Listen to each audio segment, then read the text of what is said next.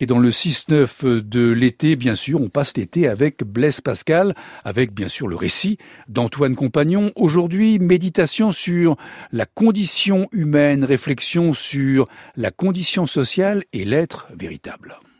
T'as quand même lu Pascal. Hein? Oui, l'homme est un roseau pensant. Euh. Un été avec Pascal. Les deux infinis, euh, Par Antoine Compagnon.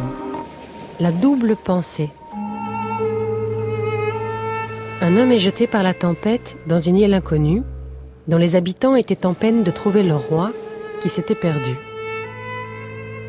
Et ayant beaucoup de ressemblances de corps et de visage avec ce roi, il est pris pour lui, et reconnu en cette qualité par tout ce peuple.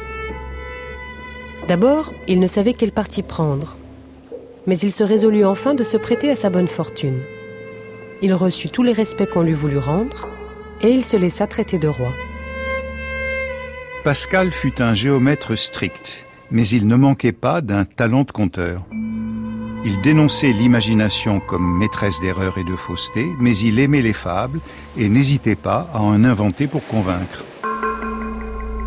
L'une de ses paraboles les plus séduisantes ouvre le premier des trois discours sur la condition des grands. Dans une conversation rapportée par son ami Pierre Nicole, Pascal fait la leçon au duc de Chevreuse le fils aîné du duc de Luynes. Il voudrait que le jeune homme destiné à devenir un grand ne confonde pas le rôle social et le moi, la personne intime. Montaigne disait Il faut jouer dûment notre rôle, mais comme rôle d'un personnage emprunté. Du masque et de l'apparence, il n'en faut pas faire une essence réelle, ni de l'étranger le propre. Pascal enrichit cet ancien lieu commun dans son histoire d'un naufragé pris pour leur roi par un peuple lointain. C'est l'occasion de méditer sur la condition du grand et sur la condition humaine en général. Cet homme devient roi par hasard, à la suite d'une méprise des habitants de l'île qui ont perdu leur souverain. L'anecdote illustre la contingence de notre condition. Rien ne justifie nos privilèges, notre rang, quel qu'il soit, ni même notre naissance, qui n'a rien de nécessaire.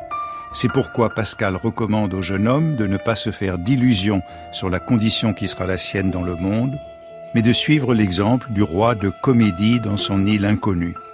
Comme il ne pouvait oublier sa condition naturelle, il songeait, en même temps qu'il recevait ses respects, qu'il n'était pas ce roi que ce peuple cherchait, et que ce royaume ne lui appartenait pas. Ainsi, il avait une double pensée, l'une par laquelle il agissait en roi, l'autre par laquelle il reconnaissait son état véritable, et que ce n'était que le hasard qui l'avait mis en place où il était.